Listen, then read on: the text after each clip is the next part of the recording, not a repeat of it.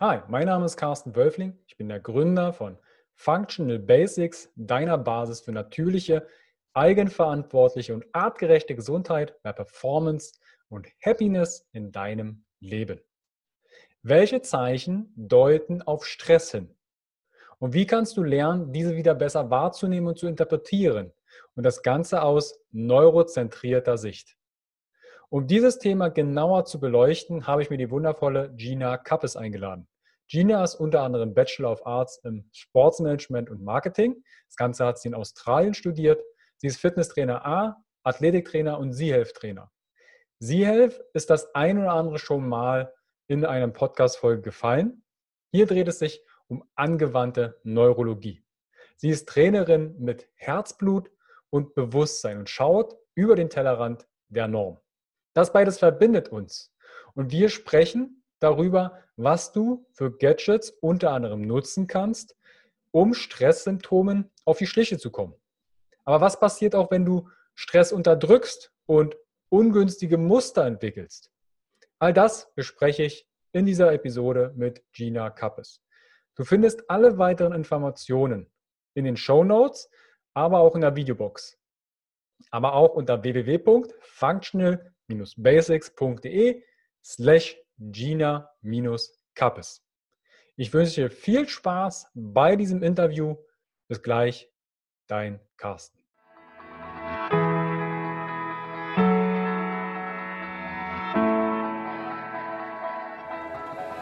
Herzlich willkommen bei dem Podcast von Functional Basics, deiner Basis für natürliche, artgerechte Gesundheit, mehr Lebensqualität Happiness und Performance in deinem Leben. Gehe mit mir, Carsten Wölfling, Coach und Speaker, Gründer von Functional Basics und dem Health Meeting, dem Biotop für mehr Vitalität auf den Grund und schau mit über den Tellerrand der Gesundheit. Warum? Gesundheit ist für alle da.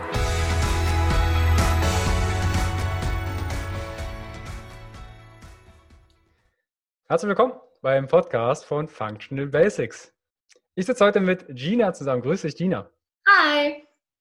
Ich habe dich ja im Vorfeld schon mal angeteasert und kurz vorgestellt. Unser Thema ist es ja heute, welche Zeichen deuten auf Stress hin und wie du lernen kannst, diese wieder besser wahrzunehmen und zu interpretieren. Und was gegebenenfalls sogar passiert, wenn wir sie unterdrücken. Ja. Bevor wir genau auf dieses Thema eingehen, kannst du dich den Zuschauern und den Zuhörern bitte kurz vorstellen, wie war dein Werdensgang? Gab es vielleicht Schlüsselmomente, die dich zu dem gemacht haben, was du aktuell tust? Ja, ähm, also du hast mich ja schon mal in Kurzform vorgestellt. Das muss Kurz ich jetzt, und prägnant. Ja, das muss ich jetzt nicht alles nochmal erwähnen. Ähm, aber gut, also ich bin China, ich, ich bin hier äh, in Mannheim ansässig und äh, arbeite als, also ja, ich würde es halt immer so ein Überbegriff, ne? dieses Performance Coach nennt man ja heute alle Menschen, die so ein bisschen breiter gefächerter aufgestellt sind. Ähm, ja, und mein Werdegang. Hm. Also ich habe, wie du schon gesagt hast, ich habe in Australien studiert und auch relativ lange dort gelebt, also fast fünf Jahre. Bin dann nach meinem Bachelor wieder zurückgekommen, um für die Firma zu arbeiten die damals mein Studium auch finanziert hatte. Und ja, habe dann nach, ich glaube, neun Monaten dort in der Firma in Deutschland gearbeitet und hatte dann die schöne Erfahrung mit Burnout mit im Alter von 23. Das war dann total aufregend, ne? wie so ein Burnout dann auch so ist. Ähm, hat mir dann schon mal so einen krassen Strich durch die Rechnung gemacht und hat mir aber auch total gezeigt, dass dann doch es besser wäre, in die Richtung zu gehen, wofür mein Herz dann auch brennt. Weil vorher hatte ich ja, ich habe ja Sportmanagement und Marketing studiert ähm, und hatte in einer Firma gearbeitet, die sich beschäftigt hat mit Digital äh, Content für Kinder im Sport. Das heißt, ich habe schon meine ganz, also diese ganze Sportsache da integriert, nur habe ich halt nicht als Trainer dort gearbeitet oder als ähm, Berater oder so. Und hatte dann durch diesen Burnout tatsächlich ach, gemerkt, dass das doch eher die Richtung ist, die ich einschlagen sollte, weil sie mich dann doch mehr erfüllt als diese ganze Bürosache. Genau, und bin dann, habe dann meine Ausbildung angefangen zum Athletiktrainer und habe meine A-Lizenz gemacht und habe dann angefangen, also habe dann dort gekündigt und habe dann angefangen in der CrossFit-Box zu arbeiten als Trainer und habe nebenbei aber mein eigenes Gewerbe dann gegründet und habe angefangen dann privat auch zu arbeiten nebenher, eins zu eins, Personal Trainings gemacht. Ach, früher halt auch, ne, Aerobic-Kurse, Reha, ältere Menschen. Und da habe ich dann schon so ein bisschen gemerkt, dass das schon die Richtung ist, in die ich gehe. Aber mich hat es immer so ein bisschen mehr zu dieser 1 zu 1 Beratung hingezogen.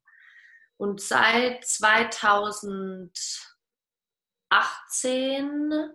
Anfang 2018, ich nicht, bin ich dann ähm, zum Sea-Health gekommen, nachdem ich einen ganz krassen privaten Rückschlag hatte und an der ähm, durch tatsächlich Stress bedingt dann auch durch das ganze Hin und Her und was da passiert ist, ähm, wurde meine rechte Niere toxisch und ich lag dann auch wirklich zwei Tage auf der Notstation und habe dann so ein bisschen damit gerungen, weiter dieses Leben bestreiten zu dürfen, sagen wir es mal so. Und ähm, danach war ich halt, ja, ich, ich wollte irgendwas suchen, gedacht, das kann nicht sein, dass das alles ist, dass wir den Leuten immer nur erzählen, dass Bewegung und ähm, dass Bewegung das, das overall ist. Ne? Also bin ich voll für Bewegung overall, aber diese ganze klassische Personal Training und wir bewegen die Menschen und so weiter. Und irgendwann, dadurch, dass diese ganzen Sachen, die ich erlebt habe, habe ich mir gedacht, das kann ja nicht sein. Das muss doch irgendwo herkommen. Wir wollen immer nur diese Symptomatik behandeln, aber wir überlegen uns nicht, warum das überhaupt passiert. Und das hat mir dann natürlich mit meiner Nierengeschichte, dadurch, dass ich selber nicht mitgekriegt habe, so viel zum Thema Stress, ne, ähm, dass mich das von jetzt auf gleich umgehauen hat, ohne dass ich es wirklich gemerkt habe. Also ich habe so arg un bewusst unterdrückt, dass ich gesagt habe, da muss es doch irgendwas geben, was ich lernen kann, wo ich hel Leuten helfen kann, dass das nicht passiert. Mhm. Und dann habe ich sie Health entdeckt und da war ich echt total dankbar, weil es mir schon viele Wege geöffnet hat, wo ich gesagt habe, okay, das ist schon genau so was, nach dem ich gesucht habe. Ja, und jetzt ähm, mache ich das jetzt schon seit ja, zwei Jahre jetzt, ein bisschen mehr als zwei Jahre. Bin jetzt auch im Mastertrainerprogramm drin. Das geht jetzt auch noch mal ein paar Jahre. Du weißt, wie das ist mit der Selbstständigkeit und äh, dann nebenbei noch studieren, in Anführungszeichen, gell? Ja. Ähm, aber ja, genau. Bin dann seit 2019 komplett selbstständig. Ähm, und mittlerweile ähm, arbeite ich mit, also mit Profisportlern, Fußball, Eishockey, Tennis, und aber auch ganz normal Menschen, die einfach wirklich was verändern wollen. Also ich mache gar nicht mehr dieses, dieses äh, Traditional Personal Training, One-on-One, -on -one, ich will abnehmen, äh, bitte helf mir Sport zu machen. Das ist cool, auf jeden Fall. Es ist einfach nur nicht mehr für mich.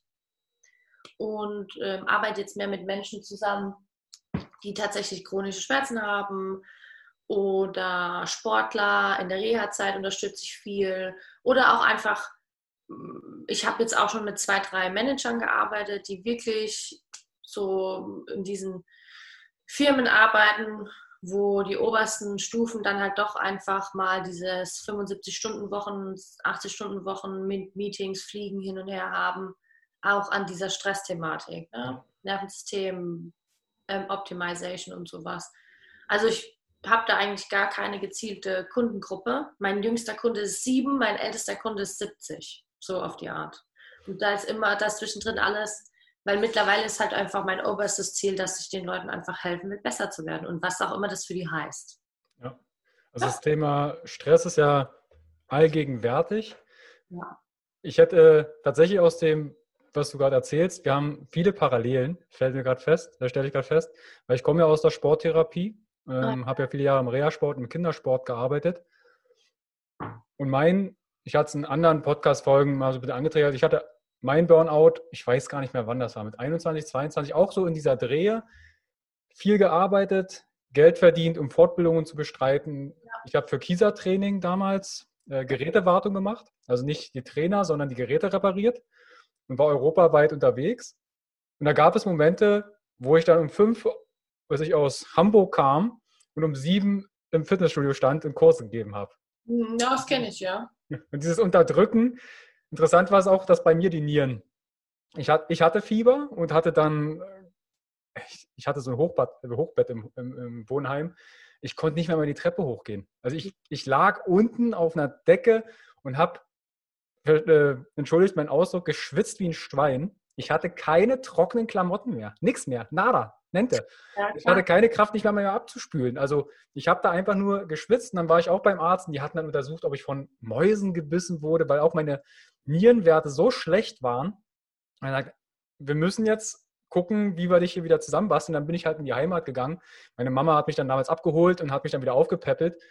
Meine Mama hat mich auch abgeholt zu Hause. Also das Thema ist halt wirklich die Frage, wie lange können wir Stress unterdrücken und bis wie lange brauchst du, bis dieses ganze Kartenhaus derart auseinanderfällt, dass du es merkst. Und das wird ja auch unser Thema jetzt sein, dass wir uns über Stress mal unter, überhalten und gucken, was macht Stress mit uns und warum ist es so wichtig, die Zeichen des Körpers kennenzulernen.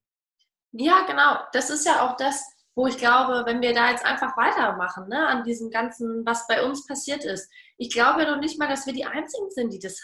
Verstehst du, wir sind nicht die einzigen Selbstständigen auf dieser Welt, Nummer eins. Und Nummer zwei sind wir nicht die einzigen jungen Menschen, die schon mal krassen Stress erfahren haben. Ja. So ist es ja nicht.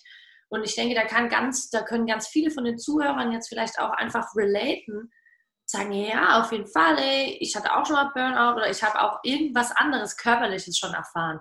Und ich sage dir ganz ehrlich, sei es nur Übertraining. Ja, also bei mir war das so, kurz bevor diese Nierensache zusammengekrabbt ist, ähm, ich habe, glaube ich, alles ignoriert, was mir mein Körper hätte zeigen können. Ähm, ich habe, wie du sagst, ich habe morgens von um 5 Uhr bis um 10 Uhr habe ich gecoacht. Das heißt, ich bin um 4 Uhr aufgestanden, jeden Morgen. Von 5 bis 10 habe ich gecoacht, dann bin ich heim, dann habe ich Mittag gegessen, dann habe ich selber trainiert, dann habe ich wieder gecoacht 5 Uhr abends bis 10 Uhr abends irgendwelche Aerobikus. Das heißt, ich habe mich nur bewegt den ganzen Tag, kalorisch überhaupt gar kein Fuel reingekriegt, gar mhm. nichts. Und irgendwann, von jetzt auf gleich, hat es bumm gemacht und ich bin aus dem Bett gefallen morgens und war bewusstlos. Ja. Und wäre damals nicht mein Freund zu Hause gewesen, hätte meine Mutter angerufen, weil ich immer gesagt habe, wenn sowas passiert, ich will keinen Notarzt, weil wir wohnen direkt neben dem, dem Klinikum. Äh, Laufe ich selber hin. Ja, tragte mich lieber. Ja. Nein, aber und ich denke, das ist auch sowas für alle, die da jetzt zuhören. Diese ganzen Zeichen, die uns unser Körper setzt, die können so breit gefächert sein. Ja, also es gibt Menschen, die fangen an, die wissen, dass sie gestresst sind, wenn sie anfangen, Schmerzen zu haben irgendwo. Das ist auch ein Riesending, ja. Ähm, wenn ich auf einmal tut mir die Schulter weh oder ich habe Kopfweh ne, oder Bauchweh oder irgendwas, wo du sagst, jetzt fühle ich oder empfinde wirklich diese Sensation Schmerz. Das ist ein ganz tolles Zeichen. Ich hatte damals nie Schmerzen. Bis heute, wenn ich gestresst bin, mir tut nichts weh, nie. Ich habe keinen Kopfweh, kein Schulterweh, gar nichts. Aber ich habe andere Zeichen, die ich früher nicht kannte, aber die ich jetzt mittlerweile auch einfach ganz genau kenne und dann weiß, okay, wenn ich abends im Bett liege und ich spüre mir, mein Herz springt mir aus der Brust, dann muss ich mich nicht selber massakrieren mental und sagen, oh, was ist denn jetzt mit dir wieder los? Sondern ich muss vielleicht jetzt genau in diesem Moment anfangen, meine Atmung unter Kontrolle zu kriegen, vielleicht mir irgendwie ein, zwei Mindfulness Practices zu machen oder tatsächlich irgendwelche Neuroübungen, die mir helfen, damit ich schlafen kann. Nummer eins und Nummer zwei, damit mir nicht gleich mein, mein Immunsystem wieder kaputt geht. Dann lass uns doch mal darauf eingehen. Das ist das Interessante. Lass uns mal auf die Zeichen eingehen. Also, du hast ja gesagt, die Zeichen sind unterschiedlich. Kannst ja. du ein paar Zeichen des Körpers mal benennen, dass der Zuschauer und der Zuhörer vielleicht sagt, ja, das gleiche ich jetzt mit mir selber mal ab. Ja, jetzt hat sie was um Kopfschmerzen gesagt. Stimmt. Das ja. habe ich auch manchmal. Kannst du da ein paar ja. aufzählen, bitte? Ja, auf jeden Fall. Also ich, ich, ich mag immer ganz gerne, wenn man über so Sachen redet, dass man die in so Situationen reinschieben kann. Ne? Mhm. Also wenn wir jetzt mal sagen, gut, wir haben jetzt Corona-Zeit, muss man jetzt auch mal berücksichtigen einfach. Die meisten Menschen, würde ich jetzt einfach mal behaupten, ohne dass jetzt hier irgendjemandem zu nahe trete, aber die meisten Menschen sind zu Hause, arbeiten aber trotzdem weiter, natürlich, Homeoffice. Ähm, meisten, die Leute, meisten Leute haben Kinder, ja, die auch zu Hause sind. Dann vielleicht noch ein Hund und ein Partner, der auch zu Hause ist. ich sage jetzt mal so 80 Prozent, würde ich mir jetzt mal so vorstellen. Und wenn ich jetzt sage, okay, wenn ich jetzt diese Person bin, die halt da zwei Kinder zu Hause hat, den Hund, den Mann auch zu Hause hat, dann ist es vielleicht auf einer Seite total schön, dass ich alle auf einen Haufen habe. Auf der anderen Seite sitze ich den ganzen Tag vom Computer und dann passieren so Sachen wie Kopfweh oder Appetitlosigkeit oder auch so Sachen wie ein Loch ohne Boden. Ich habe so, ich, mein Körper hat gar keine Wahrnehmung mehr dafür, wann Schluss ist mit Essen, ne? weil die Stimuli, die Stimuli komplett durch die Decke fliegen. Oder so Sachen wie, ich kann mich nicht konzentrieren. Gerade jetzt, wenn wir auf diese ganze Homeoffice-Geschichte eingehen. Ne?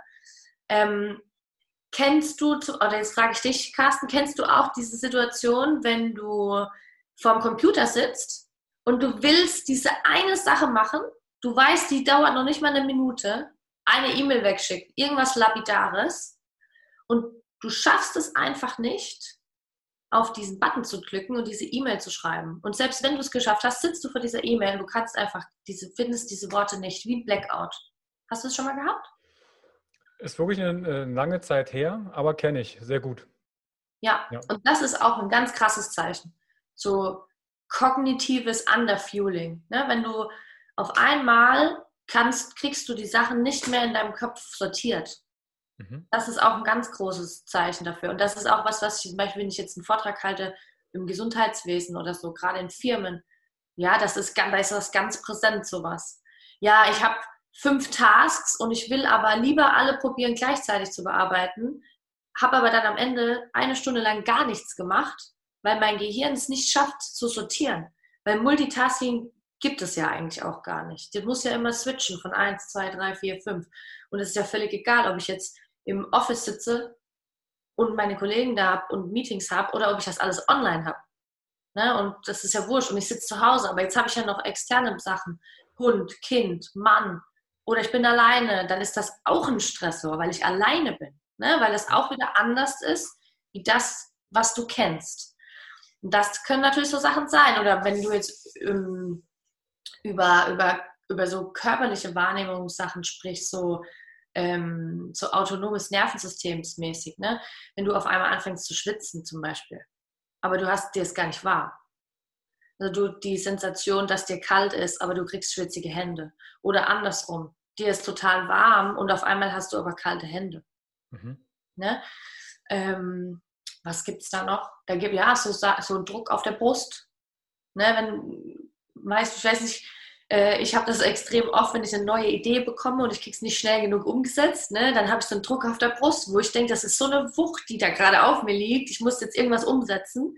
Das ist aber auch ein Riesenanzeichen davon, dass gerade einfach Dinge nicht so rotfadenmäßig laufen, wie das der Körper vielleicht einfach gerne hätte. Ne? Mhm. Was noch? Also, das haben wir ja also schon. Ja, also ich bezeichne das ganz häufig mit ähm, Schmerzen. Ist alles, was subjektiv ist. Ne? Knieschmerzen, Halsschmerzen, Kopfschmerzen, Bauchschmerzen. Wir wissen ja am Ende erstmal rational gar nicht, was da los ist. Ja, genau. Wir wissen ja auch gar nicht, wo es herkommt.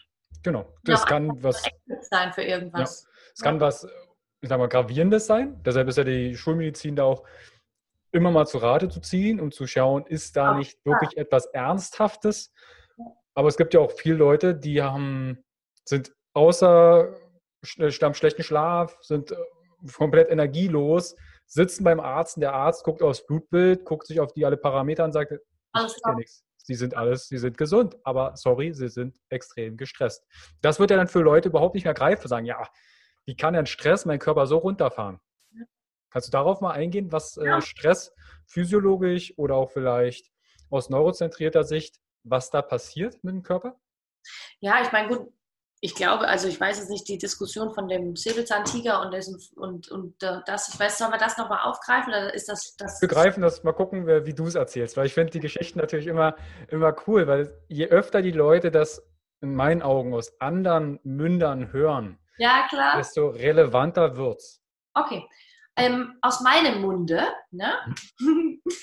also für mich ist das immer so, wenn ich jetzt auch mit einem Kunden spreche, also wenn du jetzt, wenn der Carsten, du bist jetzt mein Kunde und ich erkläre dir jetzt, wie dein Körper, was für dein Körper eigentlich Stress ist, ne? dann ist es so. Wenn ich jetzt, dein Körper musst du dir vorstellen, der bekommt ja, oder nicht, sagen wir mal nicht dein Körper, sagen wir mal dein Gehirn, wenn wir es jetzt mal, wenn wir mal oben anfangen wollen, der bekommt ja durch diese ganzen Systeme die um uns herum sind und die auch in uns drin sind, ständig irgendwelche Informationen. So. Aus den Informationen muss jetzt dein Gehirn aufgrund von allen möglichen Parametern abschätzen, ob das jetzt gefährlich ist, also ob wir jetzt hier einen Säbelzahntiger vor uns haben und wir alles jetzt nur noch in die wichtigsten Sachen lenken müssen, damit wir, ich sage jetzt einfach mal, scharf sehen können und unsere Beinmuskeln bewegen, damit wir rennen. Oder ob das sagt, ja, hier, hier ist alles safe, wir können hier weitermachen und wir erlauben dir jetzt als Körper und Geist, in Anführungszeichen, volles Performance-Potenzial. Mhm. So, und aufgrund darauf wird dann natürlich irgendwas, also aufgrund dieser Interpretation von unserem Körper, äh, von unserem Gehirn, das Nervensystem, wird dann natürlich ein Output kreiert. Also irgendwas, was wir jetzt gerade wollen. So, Nummer eins erstmal so als Fundament. Mhm. Jetzt ist es aber so, dass unser Gehirn ja aufgrund von Erfahrungen, und das finde ich immer ganz spannend, so erkläre ich das immer, ähm, versucht es ja Muster zu erkennen. So, jetzt so viel zum Säbelzahntiger. Jetzt kann es sein, dass wenn zu viel schlechte Informationen von Systemen, die vielleicht irgendwo einen Knacks haben, ne, in diese Interpretationsstufe reinkommen, dann werden diese Muster nicht mehr richtig erkannt. Und umso weniger, also umso weniger Erfahrungswerte mein Gehirn da reinbringen kann, umso neuer sind ja diese Sachen. Und wenn das immer alles neu ist, ja, dann kann es natürlich sein, dass das gefährlicher wirkt, wie es eigentlich ist. Und darauf wird dann natürlich auch wieder irgendwas kreiert, was vielleicht nicht dem entspricht, was wir gerne hätten. Also quasi, ähm, ich sehe schlecht, als Beispiel. Und da steht gar kein Säbelzahntiger. Bleiben wir mal bei dem Beispiel. Da steht vielleicht ein, hm, was sieht denn dem Säbelzahntiger ähnlich? Ja, da kann ja auch ein, ein, Husky stehen. Steht, genau, steht, genau, steht ein Husky und weil ich den nicht scharf sehe, bilde ich mir jetzt ein, ah, da ist ein Säbelzahntiger. Dem Husky ist das total buggy, ob ich da bin oder nicht. Der will eigentlich vielleicht sogar gekuschelt werden, gestreichelt werden. Ich mache mir jetzt quasi einen hausgeheim gemachten Stress und sage, ah, da ist ein Husky. Meine Augen öffnen sich, das Blut geht in die Beine und ich fange an, Stress zu entwickeln, obwohl gar kein Stressgrad notwendig ist. Geb, ja, aber ich gebe dir mal, ähm, ich gebe dir mal ein anderes Beispiel. Mhm. Okay? Also es gibt ja immer, äh, ich habe hier sogar, du wirst lachen, ich habe dir ja immer erzählt, dass ich gelesen habe, ne? Und hier in meinem Buch, äh, wo ich eben gelesen habe, ähm, gab es so ein cooles Beispiel. Mhm. Da stand nämlich, ähm, dass Stress unseren, unsere körperliche äh, Antwort ist auf eine Bedrohung.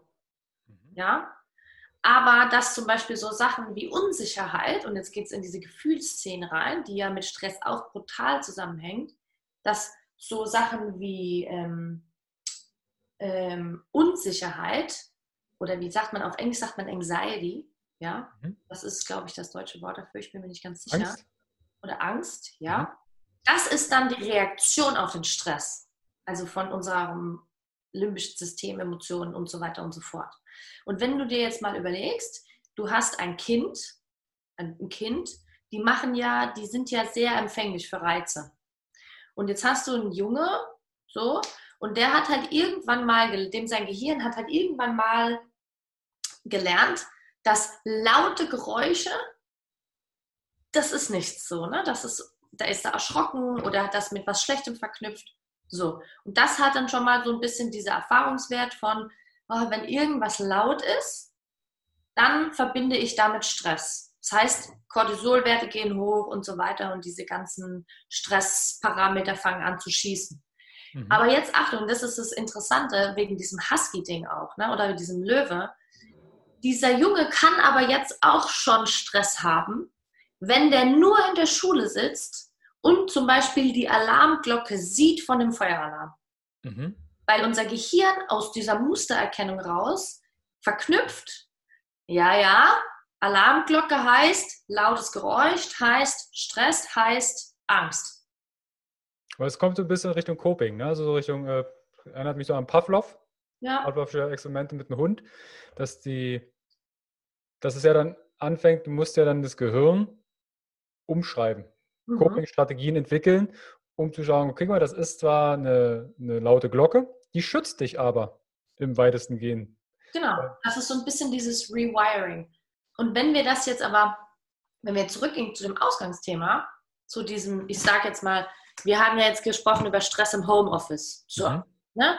Ich hatte auch letztens, hatte ich da ganz, also für mich, ich fand den cool, Instagram-Post dazu gemacht, ähm, wo es dann wirklich darum geht, also ich bin zum Beispiel überhaupt kein Fan, ständig über Habits zu sprechen. Kannst du kurz über, übersetzen? Äh, Gewohnheiten, Entschuldigung. Danke. Ja, ich bin so Denglisch, ich bin so voll Denglisch, so voll meins. Also nicht wundern, Anglizismen bin ich voll gut drin. ähm, ja, also ich mag das schon, ich rede schon gerne über Gewohnheiten, aber ich bin zum Beispiel gar kein Fan davon zu sagen, ja, aber das und die Gewohnheit und du brauchst unbedingt das und hier und da, weil was viel interessanter ist, und da gehen wir jetzt wieder zurück zu dem Stressthema. Wir gewöhnen uns so viele Dinge an, die Stress auslösen, über die wir gar nicht Bescheid wissen. Und das ist genau das, was du auch gesagt hast und mit diesem Coping-Mechanism ne? und auch diese, dieser Junge. Der hat halt jetzt sich angewöhnt, dass diese lauten Geräusche immer schlecht sind, aber vielleicht gar nicht bewusst, sondern unterbewusst. Durch, diese, durch diesen Threat, also diesen Bedrohungszirkel. Mhm. Und wir machen in unserem Alltag, wenn wir wirklich Stress erfahren, nichts anderes. Weil wir wissen, zum, oder wir sind uns zum Beispiel durch diese ganzen äußeren Begebenheiten, die wir haben, dürfen wir ja mit, also teilweise gar nicht uns das rausnehmen, um zu sagen, wenn ich jetzt im Büro sitze, oh, irgendwie, oh, ich sehe schon schlechte Luft, oh, ich habe, ich muss mal in die frische Luft. Das ist ganz krass, ne? Ein Zeichen dafür, nicht genug Fuel, also nicht genug ähm, Treibstoff da für unser Gehirn, zu wenig O2, CO2, keine Ahnung. Ich brauche, ne, und wir suchen jetzt für den richtigen Reiz, damit wir wieder weitermachen können. Mhm. Aber wenn wir in einem harten Meeting sitzen und du fühlst dich so, was machst du? Ja, du unterdrückst das. Ah, okay, dann ist mir jetzt halt, fangst du hier an, den, ne, mir ist halt jetzt heiß. Aber in dem Moment, ja, hast du diesen, bist du in diesem Unterdrückungszyklus drin. Mhm. Und du lernst jetzt, du lernst jetzt die Gewohnheit, dass wenn das Stresssignal kommt, ja, veränderst du nichts. Und das lernst du. Du suchst eine Kompensation. Ne? Also du fängst an zu wedeln, fängst an zu schwitzen, sagst, ja, ja okay, ich bin jetzt im Meeting, ich weiß, da kriege ich keine Luft, dann, dann klebe ich mir schon mal Taschentücher oder nicht vorhandenes Klopapier unter die Achseln. Oder damit, äh, ja. ich, mhm. So, und so kreiert man eine Gewohnheit. Ne? In, weil du hast, du bereitest dich ja, das war jetzt voll schön, was du gesagt hast, weil wenn du in so einem Zyklus drin bist, ja, ah, ich bin im Meeting und ich kriege dieses Druckgefühl, oh, okay, aber ich tue nichts dagegen, ja, ähm, und dann bin ich einfach d'accord damit, dass das so ist. Und wenn das nächste Meeting kommt, machst du schon unterbewusst genau das, was du gesagt hast. Du bereitest dich darauf vor, dass es wieder passiert. Und somit lernst du deinem Hirn, immer wenn ich in einem Meeting bin, dann X. Was dann passiert denn im Gehirn? Bitte? Was passiert denn im Gehirn, ähm, wenn ich immer wieder diesen Gedanken abfahre? Kannst du darauf eingehen? Was im Gehirn passiert? Was meinst du jetzt genau? Was magst du da jetzt genau wissen, was da passiert? Also ich kenne das von, von Vera von Birkenbiel. Die hat das damals, war eine Lachforscherin, leider schon verstorben. Ja. Die hat das beschrieben, dass wenn du an etwas Neues übst, angenommen, du willst jonglieren lernen, mhm dann ist das in deinem Gehirn quasi wie so ein kleiner Trampelpfad. Du läufst durch so ein Feld mit, Stroh, äh, mit, mit, mit Gras und da ist ein ganz kleiner Pfad. Und je öfter ich das mache, je öfter ich darüber nachdenke oder das tue, desto mehr wird der Weg und irgendwann hast du eine sechsspurige Autobahn. Und ist das ähnlich zu vergleichen, wenn ich jetzt so eine Gewohnheit, ein Muster darauf programmiere, dass quasi ich in meinem Gehirn so einen Trampelpfad bastel?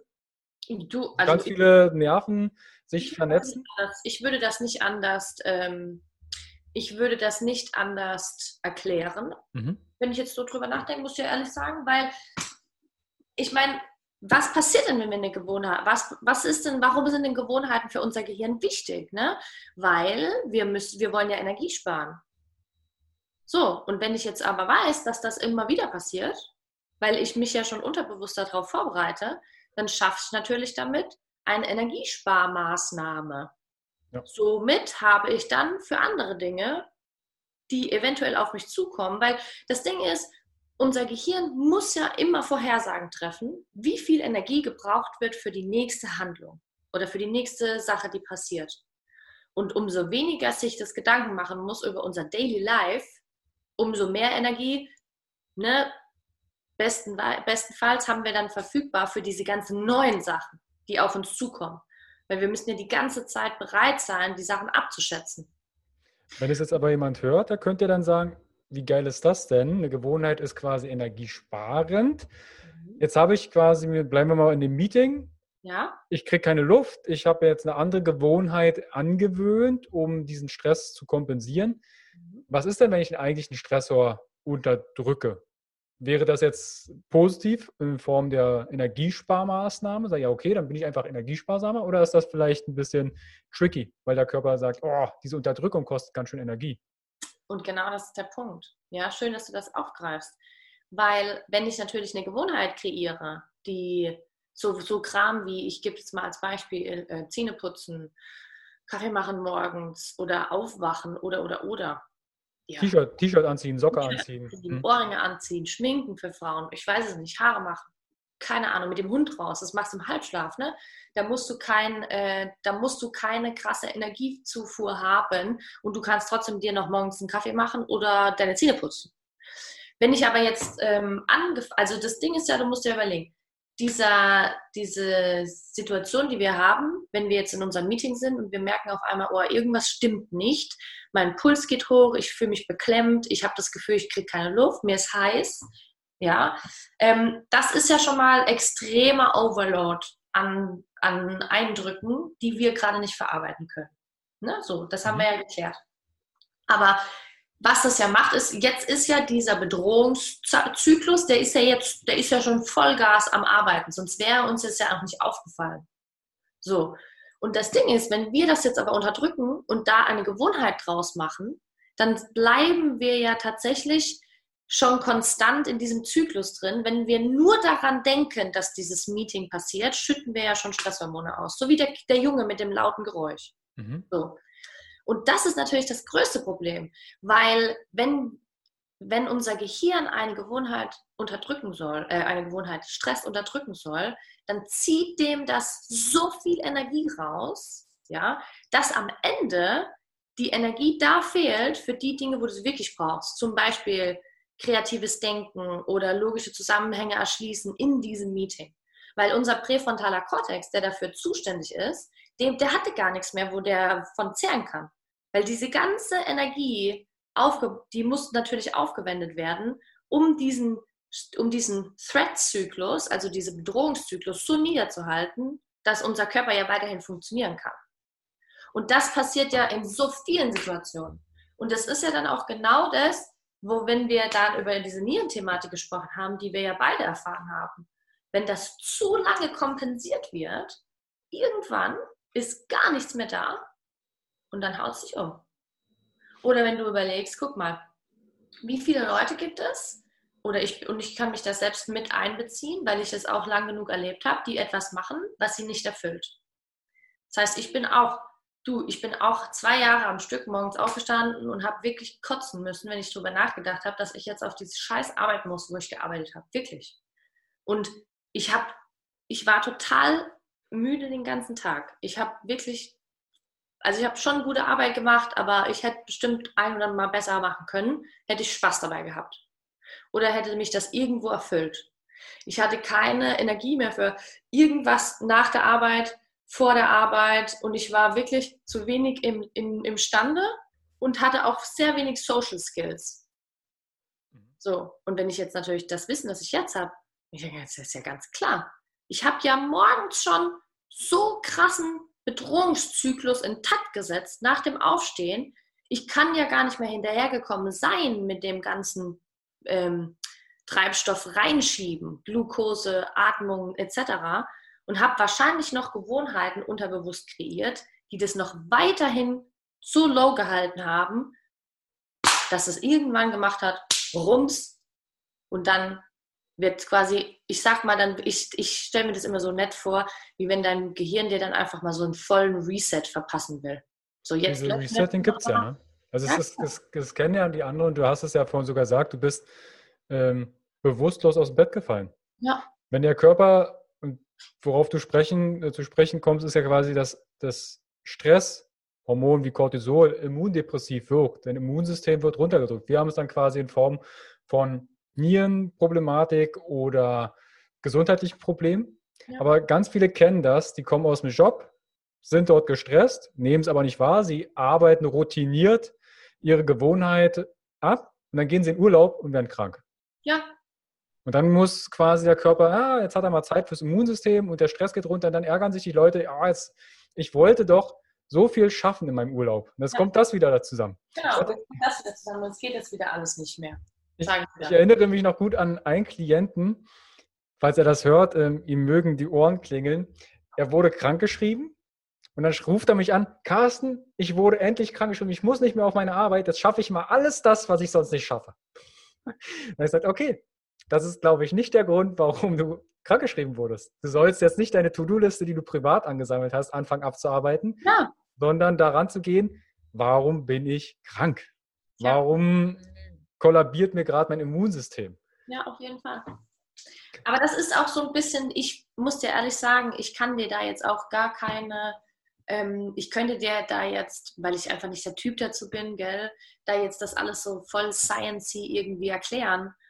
Aber ich kann es dir halt aus dem, ich habe mich jetzt so lange damit beschäftigt, auch mit dieser ganzen äh, Gewohnheitskreation und, und habe auch mit meinen Kunden und Kundinnen so schöne äh, Resultate erzielt, rein aus dem, wo wir sagen, wir kommen aus der Richtung, um einfach mal so ein bisschen mehr wahrzunehmen, was eigentlich in unserem Körper passiert.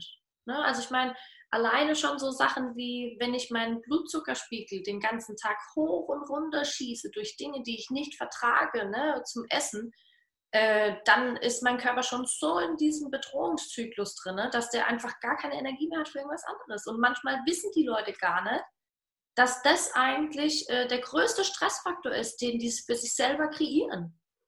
Und das meinte ich auch, als ich mich vorgestellt habe, ne, mit dieser Sache mit, ähm, ich finde es super, wenn Menschen einen Personal Trainer haben, der sie bewegt. Aber, da, aber das ist nicht das, wo ich da auch dahinter stehen kann. Weil manchmal es gibt andere Dinge, die viel wichtiger sind, erstmal als Fundament gerade zu begradigen. Ne, wie jetzt diese ganze Stressmanagement-Sache, Blutzuckerlevel-Tracking ähm, oder lauter so Sachen.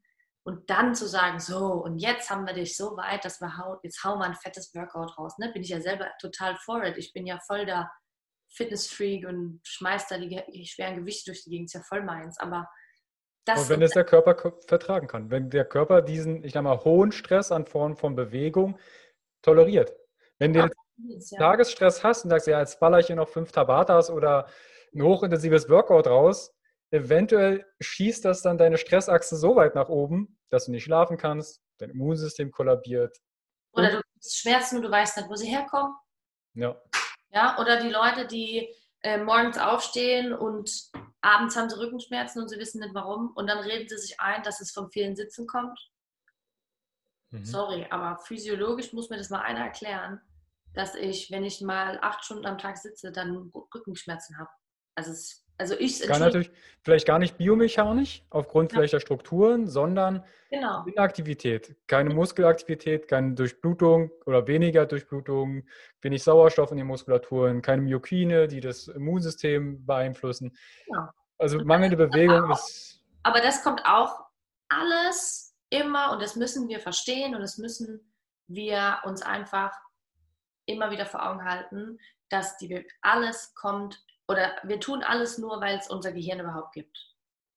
Wir sind keine Hühner, die eine halbe Stunde weiter rennen, kopflos, aus, ja, übertrieben mhm. gesagt. Ne? Aber wir haben ja in diesem prävortrag äh, Cortex, ist ja ein bisschen Fluch und Segen.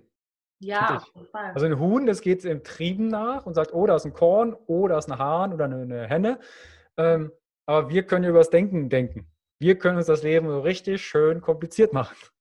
Und das ist auch wieder, und das ist auch so ein Ding, ne, wenn wir wieder über diese, jetzt gehen wir wieder zurück in unsere Szenario, das wir hatten. Du sitzt in diesem Meeting oder vor deinem Computer da im Homeoffice, ist ja auch egal. Und jetzt sitzt du da und jetzt merkst du, dass das komisch ist. Ne? Du wirst auf einmal so, jetzt ist aber von unserer Gesellschaft, weil wir ja so gut denken können alle, ja, gesagt, weißt du ja jetzt, nee, nee, ich kann jetzt nicht während dem Meeting einfach weggehen. Das geht ja nicht. So. und jetzt bist du online und sagst, ich kann jetzt nicht einfach kurz meine Videokamera ausmachen, weil da würde ja jeder denken. Jetzt denkst du wieder über das Denken nach, ne?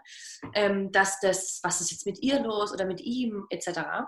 So, jetzt bist du in dem Meeting, jetzt bist du fertig mit dem Meeting und du bist so stolz, dass du nichts, dass du dich da durchgeboxt hast und obwohl es nicht so irgendwie ist komisch, aber was du immer noch außer Acht lässt, ist, dass du diese ganze Energie, die du gebraucht hast, um das zu unterdrücken, diese ganzen Sensations, die du da hattest in dem Meeting, die haben dir auch die Energie genommen, zum Beispiel, um den Input, den du gibst, valuable zu machen. Ja. Und das ist das größte Problem. Wenn ich nämlich ständig underfueled bin, und da rede ich jetzt nicht nur von äh, Ernährung, sondern tatsächlich auch um, für die Atmung. Und da wären wir dann auch wieder bei, was gibt es für Indikator dafür, ne? also Anzeichen, dass ich gestresst bin. Wären zum Beispiel so Sachen wie, die Gewohnheit, dass man ständig durch den Mund atmet.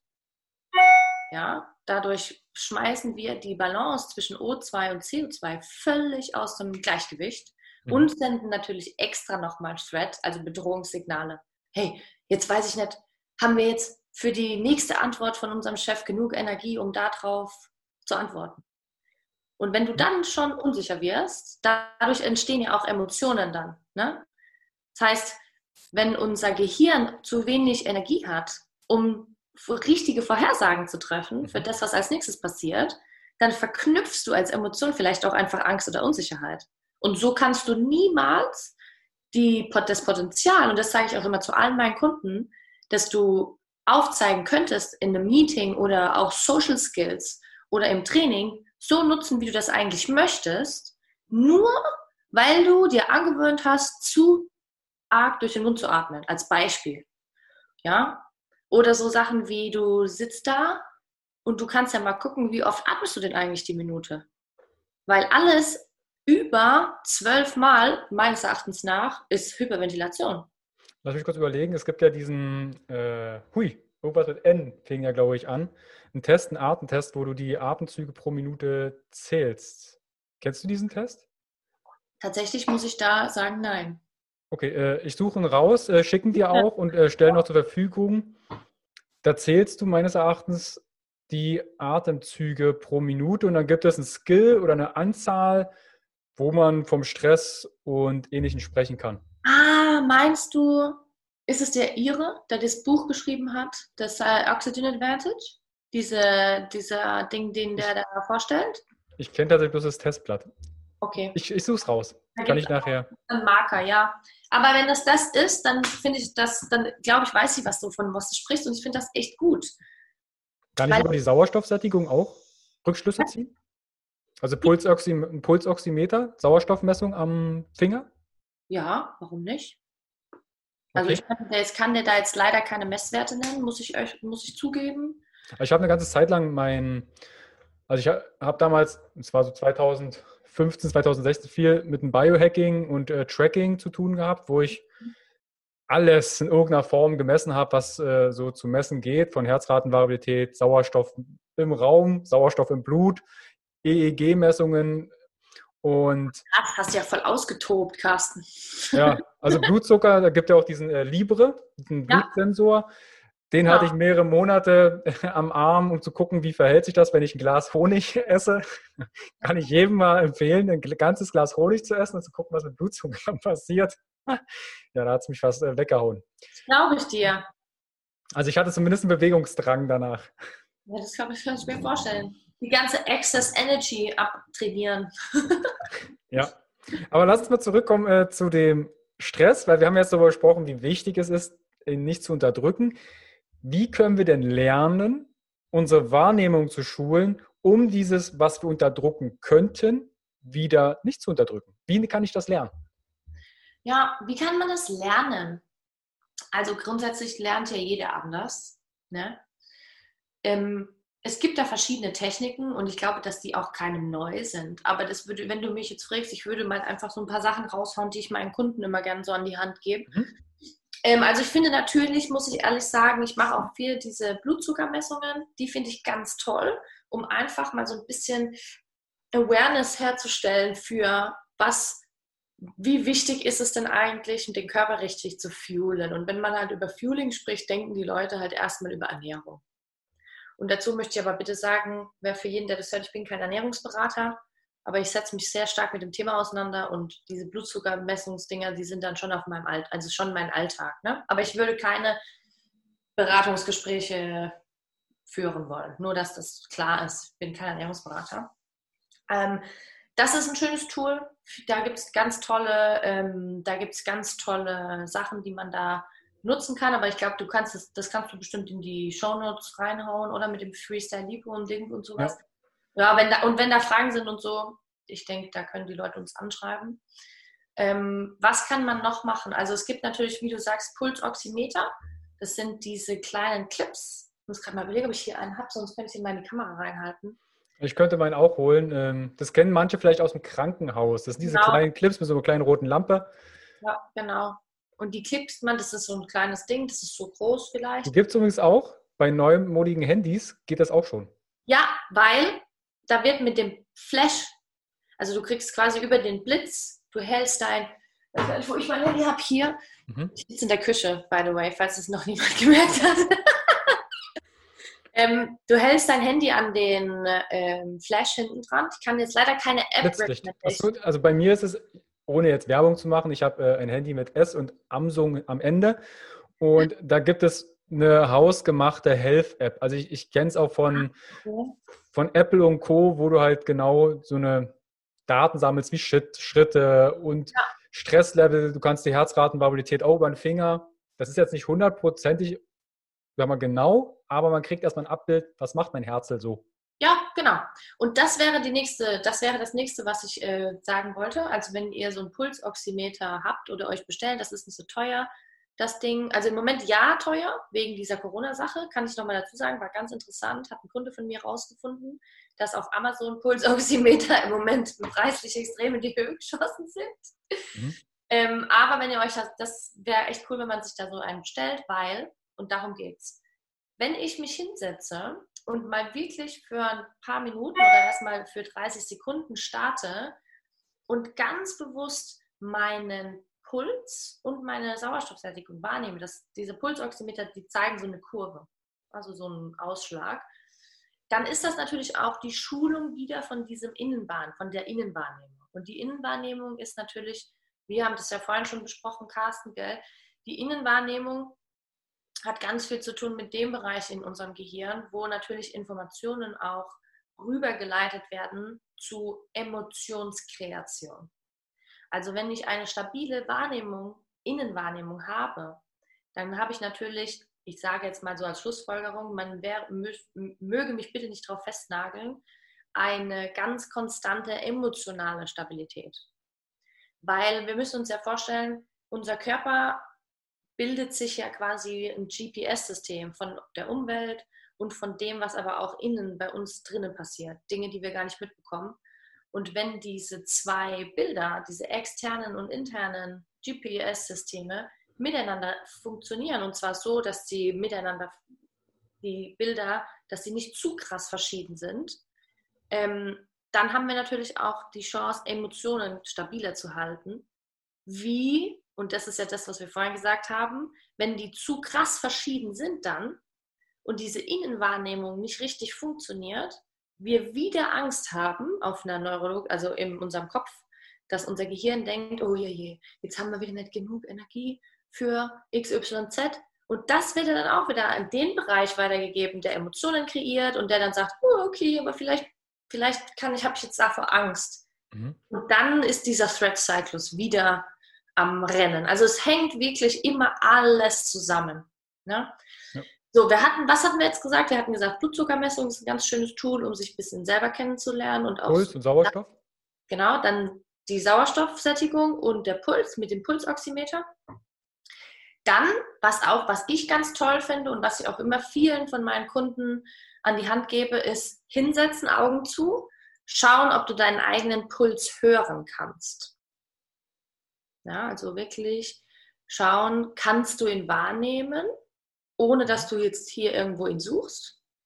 Und wenn du ihn wahrnehmen kannst, könnte man dann so ein bisschen hochgehen, skalieren, kannst du vielleicht den Rhythmus tappen, ne, dass man eine externe, dass man so ein bisschen extern mit intern verknüpft, dass man da auch wieder so ein bisschen stabil her, stabiler ähm, was kreiert.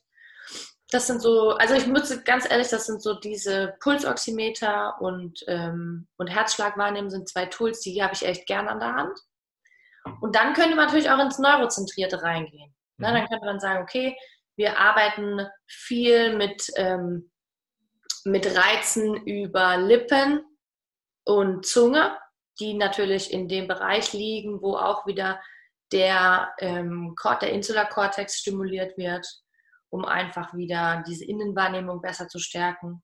Schlucken sind so Sachen, also da gibt es Übungen, Zungenkreise zum Beispiel, dass man außerhalb der, der Zähne die Zunge kreist oder dass man die Zunge zwischen den Zähnen einhakt und mal versucht zu schlucken. Mhm. Und wenn das zum Beispiel schon ein Problem ist, dass ich nicht schlucken kann, ohne dass ich jetzt Speichel runterschlucke oder, oder, oder, dann kann man schon davon ausgehen, sagen, hm, das schon so eine Innenwahrnehmung, da könnte man ein bisschen was mehr machen. Und umso mehr ich die Innenwahrnehmung trainiere, natürlich, umso mehr kriege ich auch ein Gefühl dafür, ob sich da jetzt was verändert, auch wenn ich jetzt gestresst bin. Also könnte ich das quasi als direkte Intervention, wenn ich jetzt in so einem Meeting sitze. Mhm. Klüger wäre es natürlich einfach sagen, hey, sorry, ich muss mal kurz raus, frische Luft. Ja. Aber dass ich dann schaue, okay, diese natürlichen Mechanismen wieder in mein System zurückhole um meinen Körper, meine Homöostase, meinen Körper zu erden, zu runterzufahren. Oder auch um zu unterstützen.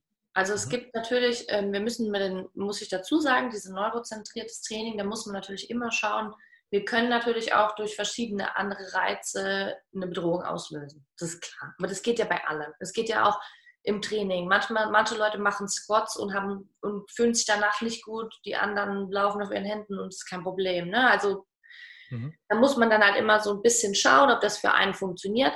Aber für mich ist es zum Beispiel ein ganz tolles Tool, wenn ich merke, oh, mir springt schon wieder das Herz aus der Brust, ich spüre meinen Puls oben im Auge, so krass ist der am Pochen, mich hinzusetzen, meinen Herzschlag zu wirklich zu finden und währenddessen so ein paar Zungenkreise zu machen und ich merke automatisch, wie sich bei mir alles setzt. Aber das ist vorausgesetzt, Entschuldigung, ähm, dass ich mal das habe ich in ganz vielen Podcasts schon thematisiert, dass wir das vorher raustesten. Macht es mich besser oder macht es mich schlechter? Weil du hast ja sehr gut auch gesagt, dass es auch als körperliche Bedrohung. Wenn jetzt jemand vielleicht gerade zugehört hat und sagt, okay, ich probiere währenddessen meine Zunge einzuhaken und zu schlucken und merke, es geht nicht, das kann ja dann auch wieder heißen, jetzt probiere ich das so lange und es wird nicht und wird nicht und wird nicht, dass dann wieder Stress und Bedrohung hochkommt. Genau, und das ist ja nicht das Ziel. Das ist ja, und ich sage das immer wieder auch zu den Leuten, mit denen ich arbeite dass das ist dieses Training, über das wir gerade reden, und deswegen sage ich bewusst Training, das ist Training. Ja, ich kann auch nicht drei Kniebeugen machen und habe danach die Oberschenkel von einem, weiß ich nicht, Powerlifter. Geht auch nicht. Ne? Und das ist genauso zu sehen. Also wenn jetzt jemand das zu Hause probiert hat und schlucken möchte, ohne dass man jetzt irgendwas herunterschluckt tatsächlich, und das funktioniert vielleicht nicht, und das ist sehr hart. Ne? Ich kenne das, wenn man das probiert am Anfang oder so, irgendwie kann man nicht schlucken. Ja, das ist doch okay. Dann hat man das zweimal probiert und dann probiert man es halt morgen nochmal. Also das ist alles, das ist natürlich alles progressiv. Es geht auch nicht, also manchmal ist es auch so, diese, diese Sache mit den Zunge, da musst du halt mehr üben, wie den Puls zu finden. Aber gut, dass du es nochmal erwähnst. Weil ja, natürlich, auf jeden Fall. Deswegen dachte ich, ist es wichtig, das zu sagen. Ne? Also nicht, dass jetzt jeder daheim sitzt und sagt, oh ja, ich mache einfach in jedem Meeting mhm. Zungenkreise und dann geht es mir besser. No, no, no. Also es ist keine, es sind nur Tools. Ja, das ist genau das Gleiche, wie ähm, wenn die Leute sagen, ähm, wenn du, wenn du dich, wenn dein Blutzucker, also wenn du dich schlecht fühlst, wenn du merkst, dein Nervensystem schwankt nach dem Training, dann isst eine Hand Gummibärchen wegen dem Blutzucker. Ja, aber ich kann das nicht sagen, ob das funktioniert oder nicht, ja. weil ich weiß ja nicht, ob mein Blutzucker auf Gummibärchen anspringt oder nicht. Ne, also es kann genauso gut sein, dass es nichts für mich tut, weil er konstant bleibt. Und ich muss vielleicht Reis essen, damit sich was ändert. Also es ist genau das Gleiche. Oder ähm, wenn ich im, im Training bin und für manche Leute hilft es, stärker zu werden in Pull-ups, wenn sie die Retraktion trainieren, und für manche aber nicht. Für manche hilft es einfach, wenn sie öfters Pull-ups machen, also Klimmzüge. Also das ist wirklich ganz individuell und deswegen ist es für mich auch so wichtig, immer wieder zu sagen, dass es gibt keine generalisierten Lösungen. Es gibt Richtungen, es gibt Ansätze und das finde ich ganz toll, weil man dann so ein bisschen eine Struktur bekommt. Aber, und das ist auch so mit diesem Stressthema, und das ist, finde ich, sehr wichtig zu erwähnen, es ist wirklich individuell. Ja, ich habe, wie gesagt, ich bin ein Mensch, ich habe nie körperliche Schmerzen, wenn ich Stress habe. Aber, ich meine, ich kann das ja offen sagen, ich bin aber auch zum Beispiel so ein Patient, ich hatte in meinem Leben auch schon mal ein paar Panikattacken weil das dann halt die Auslöse war von meinem Stress-Overload.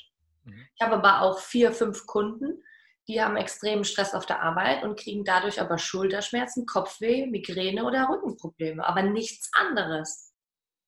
Ne, also man muss das schon, man muss so ein bisschen, und deswegen sage ich, dieses selber sich kennenlernen, zu sagen, okay, irgendwie komisch, wenn ich mich mit meinem Partner streite, dann habe ich danach immer Kopfweh ich sage jetzt, ich habe jetzt irgendein Beispiel genannt, ne? Oder so andere Sachen wie ich fahre Auto und ich bin immer müde, ich muss im Auto immer gehen, gibt's doch nicht, ich war doch topfit. Mhm. Das sind so Sachen, das ist Stress. Gähnen, müde werden, das ist alles Stress, das ist alles Energie, die gezogen wird von den Systemen, die vielleicht gerade sagen, boah, krass, Autofahren, jetzt muss ich hier 500.000 visuelle Sprünge machen und dabei fange ich dann unterbewusst an zu hyperventilieren, ich bin 30 Minuten Auto gefahren, ich bin platt. Ich Aber ganz viele kennen ja sogar Sprüche daraus, ne? Wenn jemand geht, ah, du hast zu wenig Sauerstoff. Naja. Ich kenne Leute beim Autotraining, da scherzt sich dann schon immer, wenn dann welche anfangen mit Sport und fangen draußen an zu gehen, sage ich, na, an Sauerstoffmangel wird es dir wahrscheinlich nicht liegen.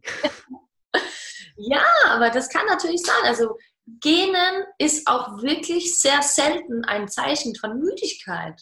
Mhm. Genen ist eigentlich tatsächlich das Zeichen davon, dass jetzt gerade irgendwo etwas nicht stimmt. Ne, wie beim Hund. Beim Hund sagt man auch, ähm, der Hund, wenn er gähnt, ist er meistens nicht müde, sondern es ist eine Übersprungshandlung. Ist gerade gestresst. Mhm. Und das würde ich beim Mensch genauso auch unterschreiben. Okay. Also wir haben jetzt ziemlich viel über äh, Stress und die Ursachen und wie das funktioniert und Co. Und wir haben auch ähm, paar Gadgets angesprochen, wie man es externalisieren kann. Das heißt, wie kann ich dem auf den Grund gehen? Bitte aber auch nicht denken, dass ihr immer mit einem Pulsoximeter am Finger durch die Gegend lauft. Gar keinen Fall. Bitte also, nicht, das wäre also weird. Ich, ich genau. tracke Gottes Willen nicht mehr alles. Ich nehme ab und zu jetzt meine Herzratenvariabilität, messe ab und zu mal meinen Blutzucker, um, um eine, eine Line zu haben. Aber für mich war es wichtig damals dieses Gefühl. Wie fühlt sich das jetzt an, wenn mir diesen, die Zahl was sagt? wie fühlt sich mein Körper an, wenn ich den in den Blutparameter untersucht habe? Oder Stuhl oder ähnliches. Um dieses Gefühl wieder zurückzuholen. Wir haben ja eigentlich alle Messinstrumente in uns drin. Ja, auf. auf jeden Fall. Können wir noch ein paar Lösungsideen, wenn jetzt der Stress akut ist? Ja. Das sind jetzt quasi wieder so ein paar, ich nenne es mal Ratschläge, ja. Aber dass die Leute vielleicht sagen, okay, neben Zungenkreisen oder ähnlichem, kann gerne aus dem Neurozentrierten sein, wo du sagst, das kann akut mal probiert werden. Ja, ich bin gerade am Überlegen, weil ich, wie gesagt, ich mag immer ganz gern so Situationen, weil ich glaube, da kann man sich besser mit identifizieren, weißt du? Mhm. Wie wenn man einfach nur sagt, sag mal was. Dann, dann nehmen wir doch eine, nehmen wir eine aktuelle Situation, ähm, greifen wir das auf. Paar sitzt zu Hause, Corona-Zeit, Homeoffice, zwei Kinder machen Schulaufgaben, der Hund äh, schart an der Tür und es muss aber jetzt gerade noch Essen gekocht werden, egal wer das macht, es muss die To-Do-Liste und die Leute fangen jetzt an, oh, da brodelt was. Was kannst du denen empfehlen? Kann allgemein sein, kann man auch, ich, ich nenne es mal so, um einen Abschluss zu finden, so die drei Tipps, die du den Leuten gern mitgeben möchtest. Hallo, heute mit China. Die drei Tipps gegen Stress. Genau. oh Mann, okay, du stellst mich hier gerade voll die Wand. Nee, Quatsch, tust du nicht. Ähm, also so Situationen, so Sachen sind natürlich auch, naja gut, manchmal habe ich auch Stress und dann muss ich den natürlich auch manchmal haben einfach. Ne? Also äh, wenn ich jetzt da, wenn mein Mann schreit, er hat Hunger, die Kinder quengeln, der Hund muss raus und ich muss kochen und gleichzeitig habe ich ein Online-Meeting, ich denke, das ist sehr unwahrscheinlich, dass das alles auf einmal passiert. Nummer eins. Ähm, Wenn wir aber stressige Situationen haben oder erfahren und wir merken, weil manchmal ist es ja auch so, oh, ich mache das jetzt noch und dann ich, bin ich fertig so, ne? Meine Erfahrung ist, bevor man sich wirklich zwingt, die Dinge dann jetzt in den nächsten zwei Minuten fertig machen zu wollen, damit man danach komplett alles frei hat. Ähm, meine Erfahrung ist lieber erstmal, wenn man merkt, da kommt was auf, sich zu fragen, okay, Nummer eins, dauert es jetzt wirklich nur zwei Minuten, bis ich fertig bin? Oder weil ich so krass gestresst bin, brauche ich eh wieder länger. Na, das ist ja schon mal ein Riesending, wo man sich dann auch selber wieder kennenlernt. Und diese Reflexion und Mindfulness dahinter finde ich halt ganz wichtig. Wenn es, wenn man merkt oder wenn ihr merkt, ich spreche jetzt mal direkt die Leute da draußen an, oder? Mhm. Ähm, wenn ihr merkt, oh, irgendwie ist es gerade komisch, ich merke, ich kriege so einen Tunnel, Tunnelblick oder meine Augen werden schwer, ich mache die ganze Zeit so, oder ich habe irgendwie das Gefühl, ich kriege zu wenig Luft oder ich muss irgendwie ständig gähnen, wahrnehmen, dass es so ist. Nummer eins, das wäre der erste Tipp, den ich habe, wirklich. Nehmt es wahr. Nehmt wahr, wenn ihr wirklich merkt, oh krass, ich habe jetzt viermal gegähnt in den letzten fünf Minuten. Okay? Nehmt es wahr. Setzt euch mal 30 Minuten zurück. Findet euren Herzschlag. Könnt ihr den abrufen? Dann, was auch ganz tolles Tool ist, wenn ihr merkt, krass, ich habe das Gefühl, ich bin am Gehen, ich habe Kopfweh oder weiß ich nicht, ich brauche frische Luft oder ich merke, dass mein Puls aus der Decke springt, setzt euch zurück, atmet tief durch die Nase ein. Ihr könnt auch gerne so ein L, so ein, ähm, so ein L formen mit den Händen. Geht er so unter den, so unter den Brustkorb, unter die Brust. Und dann versucht ihr mal ganz tief in den Bauch einzuatmen und eure Hände wollen dabei aber nach außen weggehen. Ne? Also das L will breiter werden und nicht nach vorne schieben. Ne? Dann könnt ihr nämlich hier mal einmal nochmal so einen Akzent setzen. Einatmen durch die Nase, unter den Rippenbogen, damit der Bauch dieses L nach außen schiebt. Lange durch den Mund, wenn ihr möchtet, auch durch die Nase ausatmen und nach dem Ausatmen vielleicht einfach mal fünf Sekunden die Luft anhalten. Also einfach mal halten so lange wie ihr könnt. Drei, fünf Sekunden, vielleicht auch zehn, je nachdem. Vielleicht seid ihr ja da ähm, geschult und dann nochmal machen. Weil dann gleichen wir CO2 und O2 im Gehirn wieder so ein bisschen aus und dann können wir da frisch weitergehen. Das wäre jetzt so das, wo ich sagen würde. Mhm. Nummer zwei. Ähm, und Nummer drei, ach, das ist schwierig, ne? Also wenn man jetzt in so Situationen sind, es ist auch manchmal toll, wenn man wenn man jetzt zum Beispiel merkt, dass das ständig passiert, jetzt die letzten zwei Wochen, wir sitzen jeden Tag in der Küche und sind gestresst, weil wir wissen, wir müssen noch kochen, aber ich habe jetzt um 18 Uhr noch ein Meeting XYZ. Ähm, vielleicht einfach so ein bisschen diese Gewohnheit, die wir schon kreiert haben, so zu brechen. Mhm. Ja, ah ja, okay, aber dann so hart das jetzt für mich ist, da jetzt das nicht zu machen, vielleicht pausiere ich jetzt einfach mal 20 Minuten. Mhm. Also quasi sich rausnehmen aus der aus dem Stress Ja. und mal in die frische Luft gehen oder sich Ja, oder was auch immer dir gut tut. Und selbst wenn du nur 20 Minuten im Stuhl sitzt, und das sollte dann natürlich nicht sein, dass du 20 Minuten auf Instagram scrollst. Mhm. Muss man ja jetzt mal so dazu sagen, mit so einem bösen Blick. Ich mache es selbst oft genug, ja, ich muss mich da dazu zählen, auf jeden Fall, aber dann wirklich zurückzusetzen, die Augen mal zuzumachen, mal wirklich sich auf die Atmung zu konzentrieren. Und das muss ja nicht 20 Minuten sein, aber das kann ja auch eine 5 Minuten kreative Pause sein. Und sich wirklich immer vor Augen zu halten, wie wichtig ist denn jetzt das, was als nächstes ansteht? Und ich meine, gerade für alle Selbstständigen da draußen, ich kann mir vorstellen, dass es ganz viele Leute gibt, die zuhören, die auch selber selbstständig sind in unserer Branche. Ich, ich meine, wir kennen das auch, oder? Ich sitze auch seit drei Wochen jetzt in meiner Bude und das ist, bin ich null gewohnt. Ich arbeite fast nie im Büro. Ich bin immer draußen, Vorträge halten, mit Leuten trainieren, weiß ich nicht was, traini selber trainieren. Und das ist schon für mich auch ein krasser Stressfaktor gewesen. Die erste Woche war hardcore. Also wirklich hart. Das darf man auch mal zugeben, dass es hart ist, ja. Aber wie gesagt, wahrnehmen. Ich habe das wahrgenommen. Ich dachte mir, wow, ich habe überhaupt keinen Drive auf einmal mehr für mein eigenes Training. Ist für mich ein riesiges Zeichen dafür, dass ich extrem gestresst bin. Ja. Und dann habe ich gesagt, okay, jetzt mache ich es einfach so. Ich habe jetzt feste Zeiten am Tag. Die habe ich vorher nie gehabt, weil ich einfach nie der Typ dazu bin, so. Aber jetzt habe ich feste Zeiten, dass ich spätestens um 15 Uhr mache ich meinen Laptop für eine Stunde zu. Komplett. Da setze ich mir auch keinen Termin rein, mache ich eine Stunde zu und von 15 bis 16 Uhr mache ich, was auch immer mir gut tut. Und wenn das Mittagsschlaf ist, auch wenn die Sonne draußen scheint, das darf man auch, das ist auch okay. Ja. ja? Und ich glaube, das ist wichtig, zu finden, was tut dir gut und wie kannst du deine Routine unterbrechen. Weil umso öfters du dich durch diesen, durch dieses Gefühl durchpushst, ja, egal, egal, ich, egal, ich krieg das noch hin, ne? ich kenne das uns selber umso mehr wird es, ein, umso einfacher wird es, das immer, immer, immer wieder zu machen. Und irgendwann bist du so gut da drin, dass du das gar nicht mehr wahrnimmst, dass du das machst. Also ich glaube, wenn wir nochmal sagen, das Erste ist auf jeden Fall sich eingestehen, dass man das fühlt, was man fühlt. Und mal mehr darauf achten, was man fühlt. Sind deine Hände schwitzig? Ist dir kalt? Ja, hast du Kopfweh? Deine Augen? Hast also die Wahrnehmung. Genau, also die komplette Wahrnehmung. Nummer zwei so wirklich so Sachen Innenwahrnehmung schulen. Ja, kannst du deinen Herzschlag hören, ähm, CO2, O2 ausgleichen, einatmen, ausatmen, halten, so Sachen, Pulsoximeter oder generelle Wahrnehmungsthematiken für den Körper wie Blutzucker und so weiter. Das hatten wir ja vorhin schon besprochen. Ähm, und Nummer drei, kreative Pausen.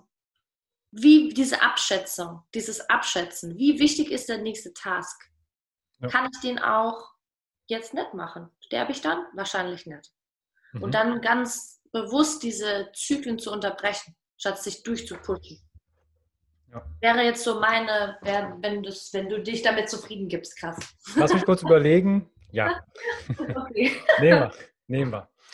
Weil wir haben ja auch in dem Interview ganz viele Gadgets oder Möglichkeiten schon genannt. Das war jetzt quasi so ein bisschen der, die Quintessenz Gina, ja, Ginas Quintessenz. Ginas Quintessenz. Auf Wiedersehen bei drei Stressfaktoren zu vermeiden mit Gina. Wo kann man dich finden, wenn jetzt jemand sagt, Gina, Thema Stress oder neurozentriertes Training und Co. möchte ich ursächlich angehen? Wo kann man dich anfinden? Kommt natürlich auch in die Show Notes und die Videobox. Ja. Ähm, also, auf jeden Fall, also ganz bester, bester ähm, Point ist, glaube ich, Instagram.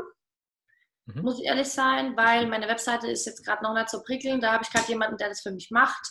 Ähm, Instagram, Grid Athletics heiße ich. G-R-I-T unterstrich Athletics mit CS hinten auf Englisch. Einfach anschreiben. Ich beantworte alle meine DMs eigentlich immer direkt ähm, oder mit Sprachnachricht. Versuche da auch immer so ein paar Einblicke zu geben, über was ich mache. Ähm, ansonsten E-Mail.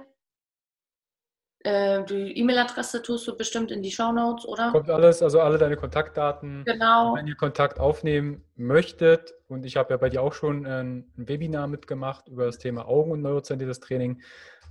Also die Expertise, Expertenwissen ist noch und nöcher da. Also wir hätten wahrscheinlich noch tiefer ins, äh, in die Tiefe gehen können.